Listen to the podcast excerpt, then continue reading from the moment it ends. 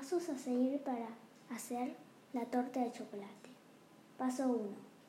Para hacer esta torta húmeda de chocolate decorada, agarrar un recipiente grande y tamizar la harina junto con la cocoa, el bicarbonato y el polvo de hornear. Añadir dos tazas de azúcar, la sal y la canela y mezclarlo bien. Truco. Para que salga una torta de chocolate húmeda, bien esponjosa, es, mejor tamizar todos los ingredientes secos. Paso 2. Separar las claras de las yemas de huevo. Introduce a la mezcla anterior el aceite y la leche y mezclarlo bien.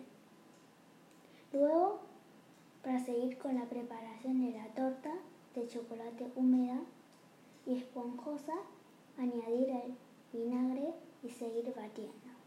Paso 3. Agregar ahora las yemas de huevo y la esencia de vainilla y continuar mezclando. Aparte, batir las claras a punto de nieve con el azúcar restante e incorporarlas con la ayuda de una espátula haciendo movimientos envolventes suaves. Truco. Las claras a punto de nieve aportarán aún más aire a esta torta hojada de chocolate. Paso 4. Vierte la masa del bizcocho húmedo de chocolate a un molde para horno previamente enharinado y enmantecado lo hornea a 180 grados centígrados con el horno, horno previamente precalentado durante 50 minutos. Paso 5.